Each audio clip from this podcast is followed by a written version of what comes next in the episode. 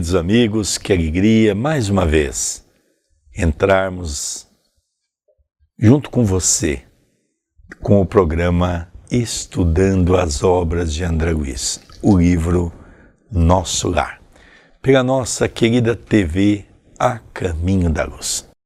Se você está pela primeira vez, assista até o final, mas vou te convidar para que você possa pela página do YouTube da TV A Caminho da Luz, assisti desde o primeiro programa, que é o Prefácio. Porque esse programa nós gravamos há 10 anos atrás e hoje nós estamos refazendo o projeto porque a tecnologia modificou, nós tivemos mais informações sobre André Luiz, que era o Dr. Carlos Chagas. Então, lógico que isso vai fazer com que o livro fique mais requintado, fique mais chique, no sentido de mais informações, não é? Então agradeço a você por estar junto conosco e hoje estaremos estudando o capítulo 13 no gabinete do ministro. Tudo bem com você, André Luiz? Tudo bem, querido Sérgio.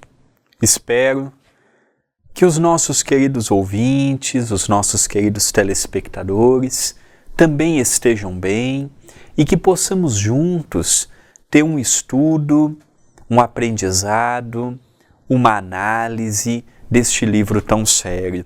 E humildemente eu peço o amparo, a proteção dos espíritos amigos vinculados ao Centro Espírita Perdão, Amor e Caridade, o CEPAC. Nós vamos estudar o capítulo 13 no gabinete do ministro. Começa André Luiz. Com as melhoras crescentes, surgia a necessidade de movimentação e trabalho. Decorrido tanto tempo, esgotados anos difíceis de luta, volvia-me o interesse pelos afazeres que enchem o dia útil de todo homem normal no mundo. Incontestável que havia perdido excelentes oportunidades na terra, que muitas falhas me assinalavam o caminho. Agora, porém, recordava os 15 anos de clínica, sentindo um certo vazio no coração identificava-me a mim mesmo como vigoroso agricultor em pleno campo, de mãos atadas e impossibilitado de atacar o trabalho, cercado de enfermos, não podia aproximar-me como noutros tempos, reunindo em mim o amigo, o médico e o pesquisador? Ouvindo gemidos incessantes nos apartamentos contíguos, não me era lícita nem mesmo a função de enfermeiro e colaborador nos casos de socorro urgente. Claro que não me faltava desejo. Minha posição ali, contudo, era asaz, humilde para me atrever os médicos espirituais eram detentores de técnica diferente. No planeta, sabia que meu direito de intervir começava nos livros conhecidos e nos títulos conquistados. Mas, naquele ambiente novo, a medicina começava no coração, exteriorizando-se em amor e cuidado fraternal. Qualquer enfermeiro, dos mais simples em nosso lar, tinha conhecimentos e possibilidades muito superiores à minha ciência. Inexequível, portanto, qualquer tentativa de trabalho espontâneo, por constituir, a meu ver, invasão de seara alheia. Então nós percebemos que conforme ele melhorava, vinha naturalmente o desejo de novamente trabalhar, aprender, pesquisar. Só que ele se deparava com aquele apelo médico que ele trazia dentro de si, ao lado, os quartos que estavam contigo ao dele, os espíritos gemendo de dor, porque às vezes nós temos aquela ilusão, morreu, descansou, não necessariamente, já que a a maioria das nossas enfermidades estão alojadas no corpo perispirítico e não no corpo físico, o seu nascente. Então nós percebemos que aquilo convidava ele a querer ajudar, a querer perguntar, a querer poder estar novamente como ele em outrora tivera. Só que ele começou a reconhecer que os ensinamentos que ele possuía era diferente do conhecimento dos médicos e ele notava que os médicos de nosso lar, eles atendiam diferente. Eles já tinham amor no coração, eles não tratavam o doente como um número, eles estavam ali ouvindo realmente o doente. Hoje nós vamos em muitos médicos aqui na Terra, o médico sequer olha, olha na nossa cara. Às vezes fica olhando para o tablet, tipo, para prescrição, e sequer olha para nós. Hoje, ainda na crosta, ser médico ainda é um título respeitável na nossa sociedade. Então, muitos pais querem que seus filhos sejam médicos, não pela profissão de curar e salvar vidas, mas por ser um doutor. Ali nosso lar é diferente, era uma vocação. E ele percebeu que até os enfermeiros sabiam mais do que ele, porque era uma técnica que ele não conhecia. Aí ele começou a pensar, aí ele começou a entrar em conflito entre a razão e o sentimento. A razão convidava ele a ir ao trabalho, mas o sentimento mostrava, mas aqui eu vou ajudar no quê? O médico sabe mais do que eu, o enfermeiro sabe mais do que eu. Como é que eu posso usar o que eu aprendi na Terra? Como é que eu posso utilizar aquela bagagem que eu trouxe? Então ele começou naquele dilema do que fazer, como proceder. Então, esse capítulo e o capítulo seguinte, que tem ligação direta com este, são capítulos interessantes, até capítulos cômicos, que vão nos fazer, em alguns momentos específicos, darmos algumas boas risadas. Interessante também notarmos que até então ele ainda não saiu do hospital, não é, André? Ele está como doente ainda. É. Não é? E já está tentando pleitear uma vaga de médico mas ele ainda é necessitado. Vamos dar continuidade na leitura? No apuro de tais dificuldades, Lísias era o amigo indicado às minhas confidências de irmão. Interpelado, esclareceu: por que não pedir o socorro de Clarencio? Atendê-lo-á, por certo. Peça-lhe conselhos.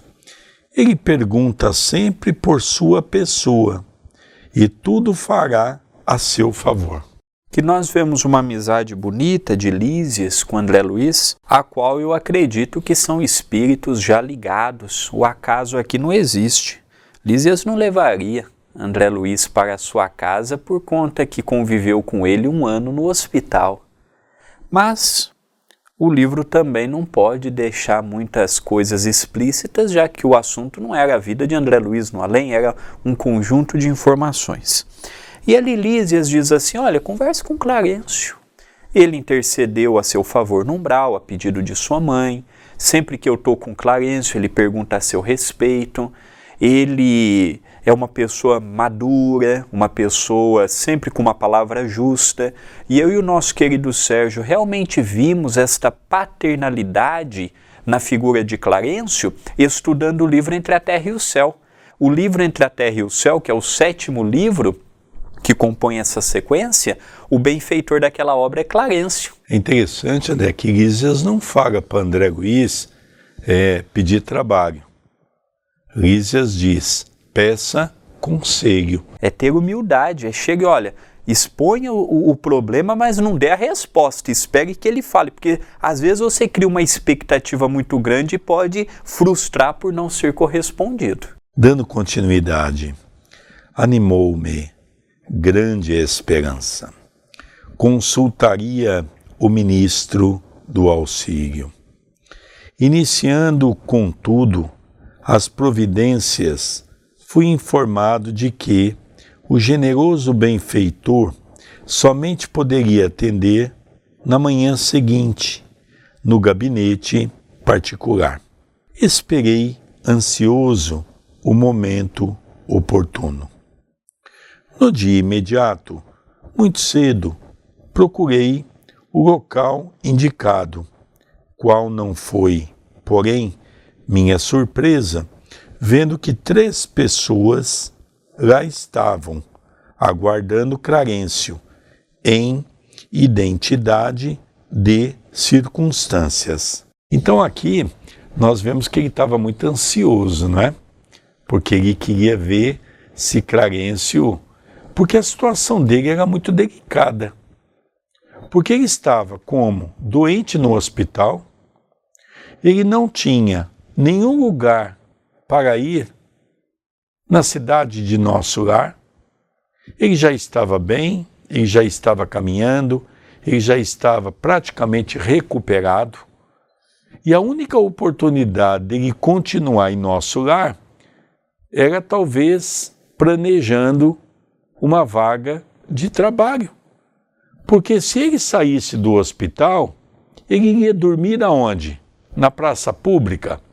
O hospital é um hospital e os doentes têm um tempo certo para ficar dentro do hospital. Logicamente, isso começava também a incomodá-lo. Ele começava a ficar incomodado com tudo isso. Pela manhã, ele foi e percebeu que tinha três pessoas antes dele para a entrevista com Clarencio. Vamos continuar a leitura. O delicado ministro do auxílio chegara muito antes de nós e atendia a assuntos mais importantes que a recepção de visitas e solicitações. Terminado o serviço urgente, começou a chamar-nos dois a dois. Impressionou-me tal processo de audiência. Soube, porém, mais tarde, que ele aproveitava esse método para que os pareceres fornecidos a qualquer interessado servissem igualmente a outros. Assim, atendendo às necessidades de ordem geral, ganhando tempo e proveito. Então, aqui nós já temos duas informações interessantes. A primeira, o ministro havia chegado no seu departamento de audiência pública antes do que eles ali e estava deliberando assuntos mais sérios, mais urgentes, mais importantes. Ele notou como o nosso querido Sérgio há pouco disse, que já havia três pessoas na sua frente, portanto, ele era o quarto. E ele ficou sabendo que o ministro chamaria de dois em dois. Então, iriam as duas pessoas na frente dele e a pessoa que estava ali ao lado dele seria atendido primeiro, ele seria ouvido em seguida. E este procedimento funcionava porque o ministro acreditava que a solução para o problema de um poderia interferir na resolução do outro. E realmente nós vamos perceber que a ideia de André Luiz vai se modificando conforme o diálogo de Clarencio com essa senhora que estava na frente dele. Ele estava com determinado pensamento, com determinado posicionamento, ele começou a ver que a situação não era como ele imaginava e que a história dele era muito parecida com a daquela senhora em alguns aspectos, guardando as devidas proporções. Então nós vamos ver como que foi o enredo. Nesse capítulo nós não veremos propriamente a conversa de André Luiz com Clarencio, já que ele foi o segundo a chegar, mas veremos o quanto essa conversa interferiu no pedido que ele foi disposto a realizar.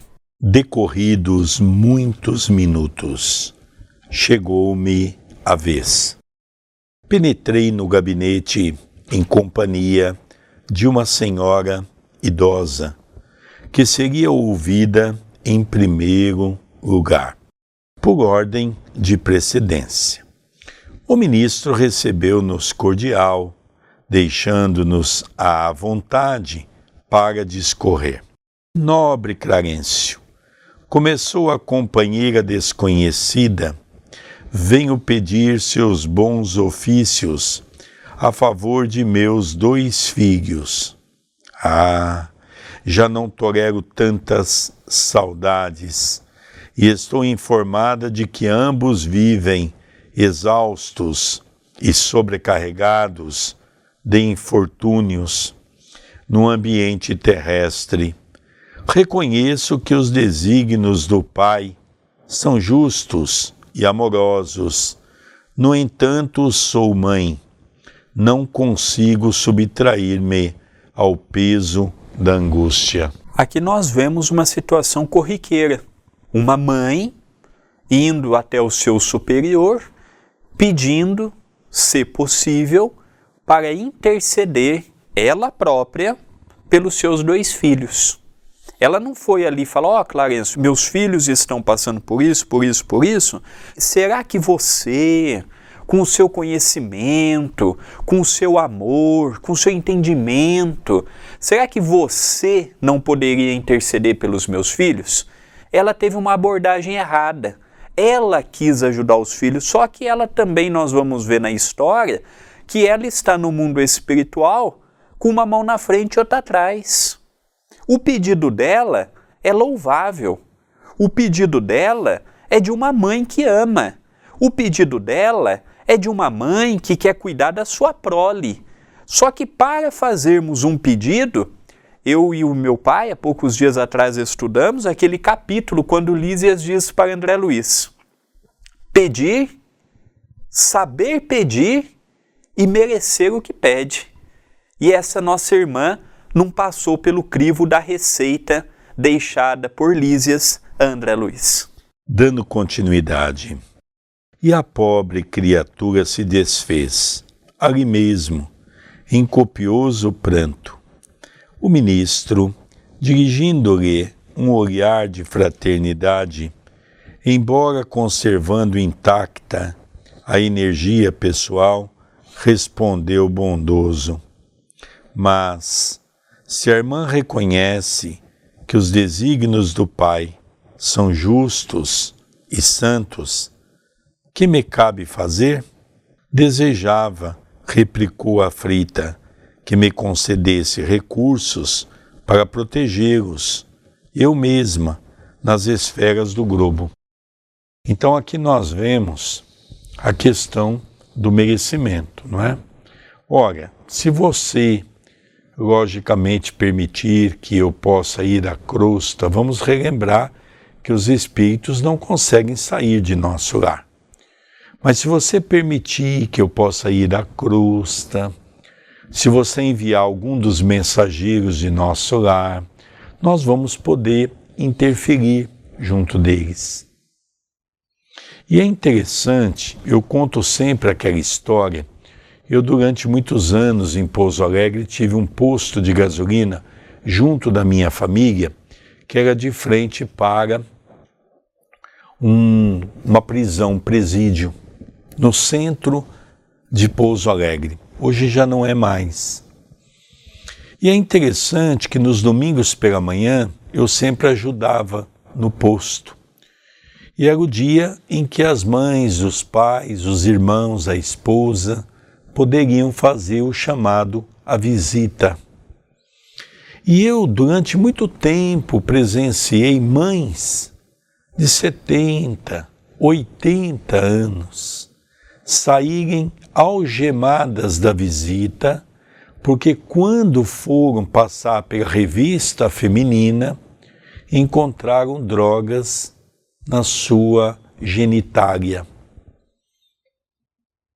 Então nós percebemos que às vezes nós queremos ajudar, mas o ministro vai tentar mostrar a ela que realmente, primeiro, ela não tem condições de ajudar ninguém.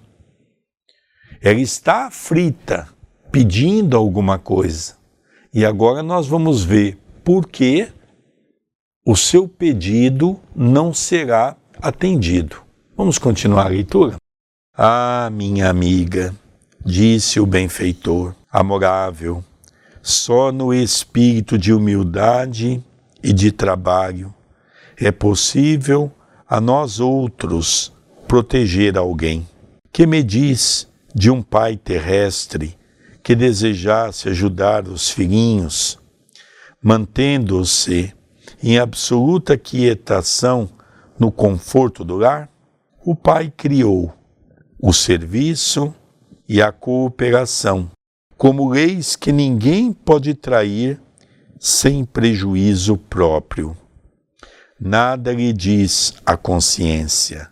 Neste sentido, quantos bônus hora poderá apresentar em benefício de sua pretensão?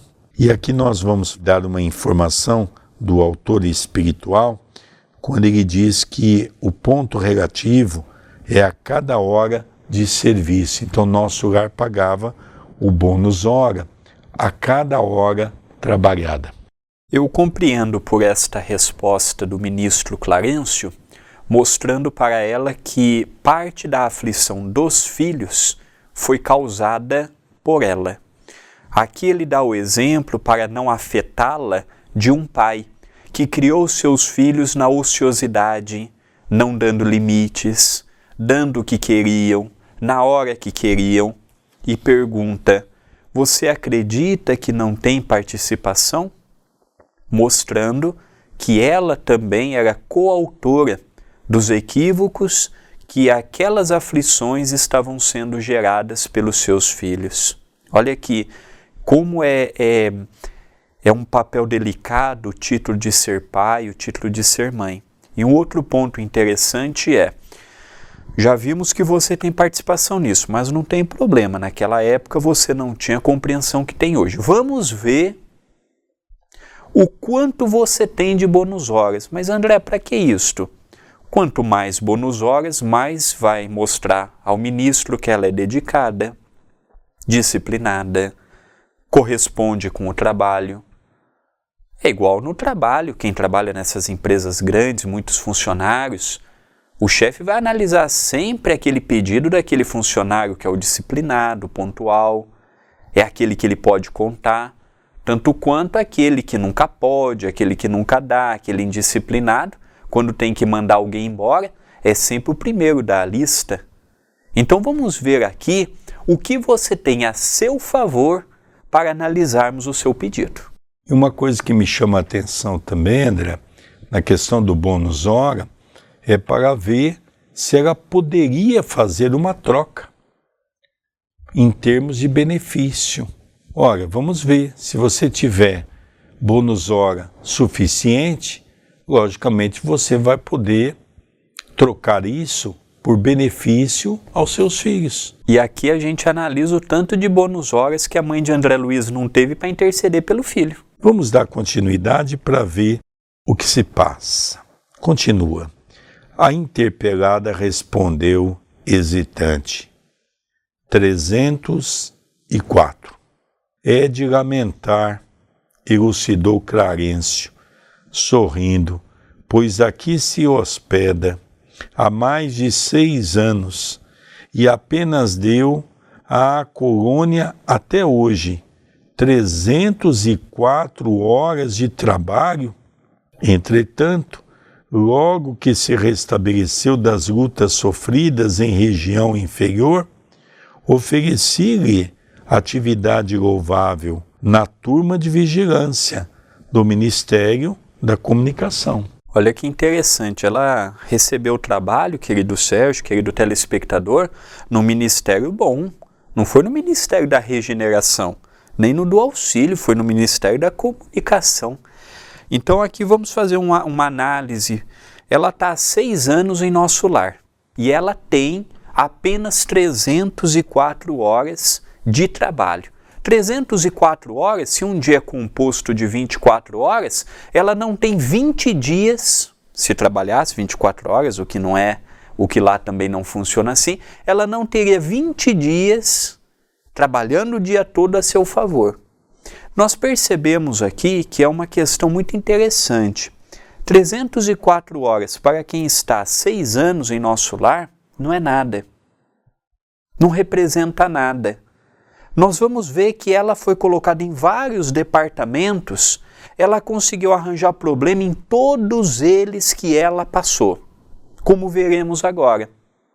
Então, 304, olha, o seu pedido é um pedido que não tem sustentação. Ou o tempo que você está em nosso lar, ou que você deu para a cidade até hoje. O ministro ele sorri, o ministro ele fala calmo, mas ele é firme nas suas ponderações. Veja, seis anos em nosso lar, ele apenas produziu vinte e poucos dias de trabalho, o equivalente a isso. Nós vamos ver agora, dando continuidade, que muitos podem dizer, mas pega, deram uma oportunidade para ela num lugar ruim. Não, vamos ver o desenrolar dessa história e vocês vão perceber que ela teve vários ministérios que ela foi para o trabalho e não se encaixou em nada. Vamos acompanhar a leitura? Mas aquilo por lá era serviço intolerável. Atalhou a interlocutora. Uma luta incessante contra entidades malfazejas, era natural que não me adaptasse. Então ela diz assim: olha, mas espera aí, ô Clarencio, vamos lá, um serviço pesado, era um serviço de vigilância. Eu ficava ali nos portões diante daqueles momentos de espíritos malfazejos que passavam ali. Então, é um serviço muito pesado. Você há de convir que era muito difícil se adaptar naquele trabalho. Olha, aqui vem aqui a questão que a gente tem que tomar muito cuidado para arrumar as desculpas, né? Porque veja o que vai acontecer. Continua o livro. Clarencio continuou, imperturbável. Coloquei-a depois entre os irmãos da suportação nas tarefas regeneradoras. Pior, exclamou a senhora, aqueles apartamentos andam repletos de pessoas imundas, palavrões, indecências, miséria. Veja, André, que coisa interessante, não é? A segunda oportunidade. Olha, ela estava querendo ajudar os filhos que estavam passando por dificuldade aqui na crosta. Então ela foi, saiu da vigilância, foi para um outro departamento para limpar os apartamentos. Então ela disse que era um pessoal assim de um pessoal muito ruim, que falava muitos palavrões, que xingavam muito, e ela não se adaptou porque ela não gostava daquele ambiente. Então, Clarence, você há de convir comigo que era um lugar ruim. Vamos ver a continuidade? Reconhecendo suas dificuldades, esclareceu o ministro: enviei-a a cooperar na enfermagem dos perturbados. Mas quem os tolerará, senão os santos? inquiriu a pedinte rebelde. Fiz o possível, Entretanto, aquela multidão de almas desviadas assombra a qualquer. É o terceiro caso, agora foi para a enfermagem. Ah, não dei conta, o lugar é muito pesado, é muito ruim, as pessoas são muito necessitadas, todos estão muito doentes. Olha, Clarence, também não deu não. Você me pôs só em lugar ruim até agora. Vamos continuar a leitura? Não ficaram aí meus esforços, replicou o benfeitor sem se perturbar. Localizei-a nos gabinetes de investigações e pesquisas do Ministério do Esclarecimento. E, contudo, talvez, enfadada com as minhas providências, a irmã se recolheu deliberadamente aos campos de repouso. Era também impossível continuar ali, disse a impertinente. Só encontrei experiências exaustivas, fluidos estranhos, chefes ásperos. Resumindo, se nós pegarmos 304 horas de serviço e dividirmos por 8 horas, que é mais ou menos uma carga horária em nosso lar, essa nossa irmã não tem 50 dias de trabalho.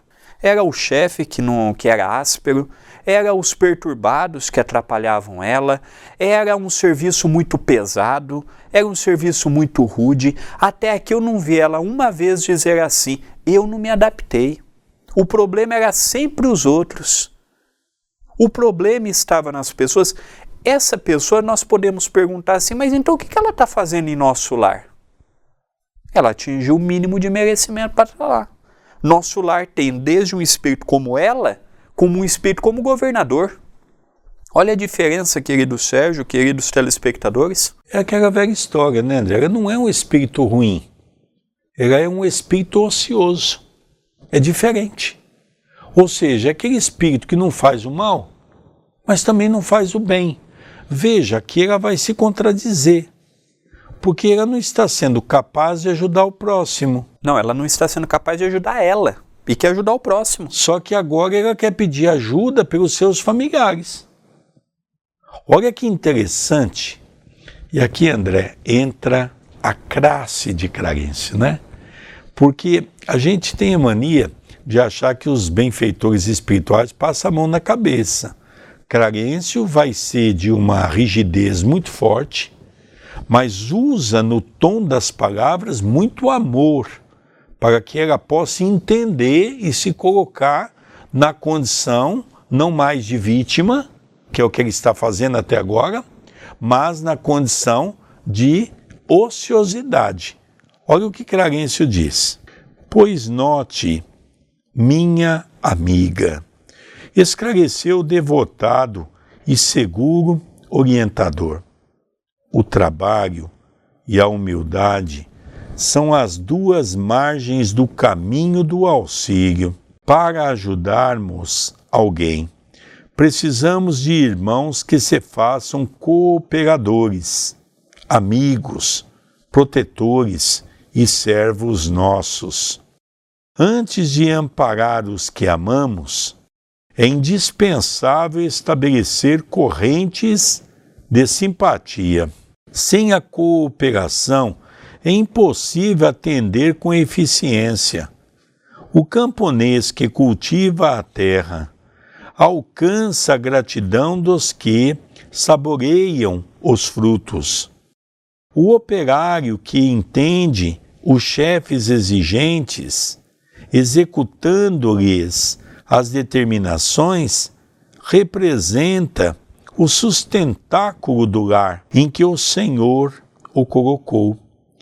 O servidor que obedece, construindo, conquista os superiores, companheiros e interessados no serviço. E nenhum administrador intermediário poderá ser útil aos que ama, se não souber servir e obedecer nobremente. Fira-se o coração, experimenta-se a dificuldade, mas que saiba cada qual que o serviço útil pertence, acima de tudo, ao doador universal. Foi fantástico e pontual Clarencio. Clarencio me faz lembrar muito a figura de Bezerra de Menezes, aquele paisão. Nós vemos isto principalmente no livro Entre a Terra e o Céu, sempre com aquela palavra paternal, segura. Clarencio aqui é de uma lucidez, diz assim: olha, como é que você quer ajudar o teu filho se você não sabe obedecer ordens? Se você não sabe seguir regras? Se você não compreende aquele que está mais capacitado que você e às vezes a maneira dele ser áspera, como é que você quer interceder por alguém se você não intercedeu sequer por você? Se tem alguém aqui que está precisando da tua ajuda, é você. Você aqui não tem um mês, dois meses de trabalho contínuo nessa colônia. Como você vai querer ajudar os teus filhos? Como você quer ajudar se você não angariou um amigo aqui na cidade? Você foi para trabalhar com um grupo, reclamou desse, reclamou daquele, foi para outro departamento, criou problemas.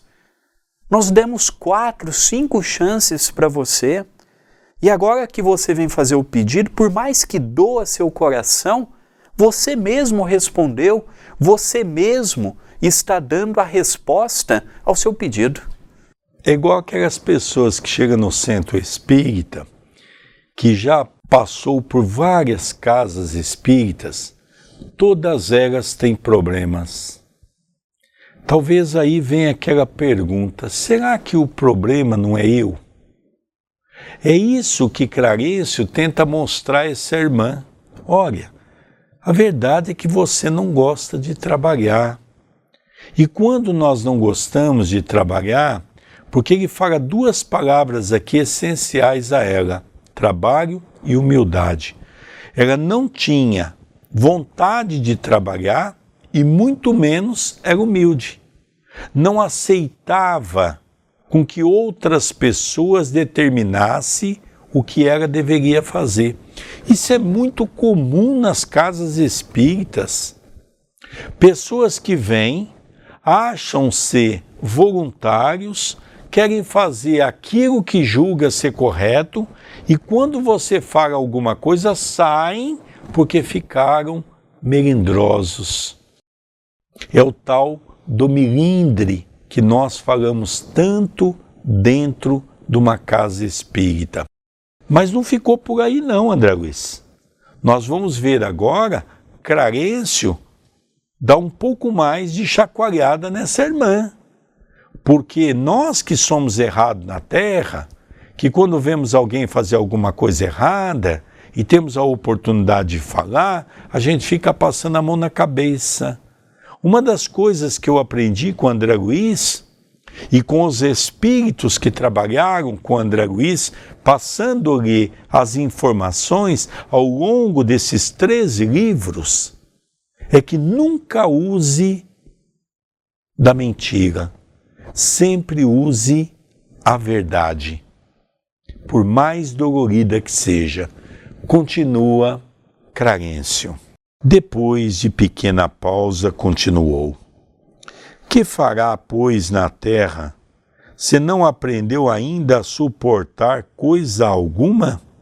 Não duvido da sua dedicação aos filhos queridos.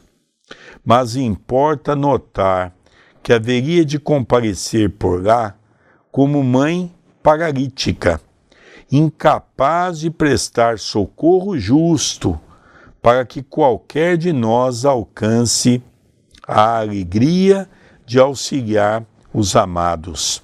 Faz-se necessária a interferência de muitos a quem tenhamos ajudado por nossa vez. Os que não cooperam não recebem cooperação. Isso é da lei eterna. E se minha irmã nada acumulou de seu para dar, é justo que procure a contribuição amorosa dos outros. Mas como receber a colaboração imprescindível se ainda não semeou, nem mesmo a simples simpatia? Volte aos campos de repouso, onde se abrigou ultimamente, e reflita. Examinaremos depois o assunto com a devida atenção. Então, aqui nós vemos, o André já fez um comentário sobre essa questão e a dureza com que Clarencio fala a nossa irmã, chamando ela de paralítica você vai na condição de uma paralítica. Você não vai conseguir dar os seus passos pelas suas próprias pernas. Como é que você vai querer levar um filho carregando-lhe se você é uma paralítica? Um exemplo até muito pesado. E ele diz ainda mais: Olha, minha irmã, como é que você quer que eu possa pedir a alguns companheiros para ser, junto de você, auxiliadores dos seus familiares, se você não foi capaz de angariar ninguém, absolutamente ninguém em nosso lar que pudesse ver em você uma irmã, uma cooperadora. Você nunca, absolutamente, você nunca criou em nosso lar uma amizade. Uma pessoa que você pudesse dizer: olha, mas tem tal pessoa que pode me ajudar. Você não tem essa pessoa. Sabe por quê? Porque você nunca ajudou ninguém. E ele encerra dizendo: Sentou-se a mãe inquieta, enxugando lágrimas copiosas. Em seguida, o ministro fitou-me compassivamente e falou: Aproxime-se, meu amigo. Levantei-me, hesitante, para conversar. Então, nós vamos ver agora, André, até no próximo capítulo, uma parte cômica, não é? Porque André Luiz tinha entabulado pedir para ser médico, né? E ele vai ver uma coisa muito interessante. E até então ele não tinha visto esta outra face de Clarencio. Ele viu apenas aquela face do paisão, da pessoa que ia ver ele. Aqui ele já vê um Clarencio mais sério, porque o assunto daquela nossa irmã pedia. Então ele percebeu que a situação dele não era tão simples quanto ele imaginava e quanto ele desejava quando de bom grado aceitou a sugestão de Lísias para estar ali. Então nós não vamos falar porque nós vamos perder o entusiasmo e a alegria de podermos entender esse capítulo maravilhoso que será o próximo, não é? Nós vamos deixar você curioso para saber esse momento, né? Nós vamos ver que André Luiz, depois dessa, desse esfregão que a mulher toma na frente dele, né? Ele vai repensar o pedido que ele vai fazer a Clarencio. E também o André comentou uma coisa que me chamou muita atenção, né? É aquela ideia de que nós temos a figura dos benfeitores espirituais como aqueles seres iluminados, passam a mão na cabeça de todo mundo, né? Dizemos assim, no vulgo popular, que as pessoas meio bobo, não é? Que parece que estão alheio a tudo. Não. Agora André Luiz está conhecendo quem é Clarencio. Ao encerrarmos o capítulo 13, eu agradeço a tua audiência, eu agradeço a tua participação. Quem quiser acompanhar um pouco do meu trabalho, do trabalho do nosso querido Sérgio, na descrição deste vídeo você encontrará as nossas redes sociais e o meio de entrar em contato comigo e com ele. Neste vídeo eu peço a tua ajuda, o teu like, o teu compartilhamento. Se você ainda não compartilhou, se você gostou do programa, se te serviu, se te ajudou, compartilhe para atingirmos outros corações necessitados de uma palavra, de um esclarecimento. E neste canal, se inscreva, habilite as notificações. E você também tem um meio de entrar em contato conosco que é pelo WhatsApp 19 997 782794 ou pelo Telegram através do seu canal Divulgando Espiritismo. Mande a sua mensagem. Queridos amigos, nós vamos encerrando o programa de hoje e eu gostaria de fazer sempre aquele pedido carinhoso. Dê o seu like. O seu like é muito importante para a nossa página, já que a página é monetizada e toda a renda entra para os nossos trabalhos assistenciais. Lógico que são valores pequenos, mas tem ajudado e muito na confecção do almoço fraterno. Queridos amigos, nós vamos encerrando o programa de hoje do estudo Estudando as Obras de André Luiz, o livro Nosso Lar. Obrigado pela sua companhia, um beijo no seu coração e até o próximo programa. Até o próximo programa.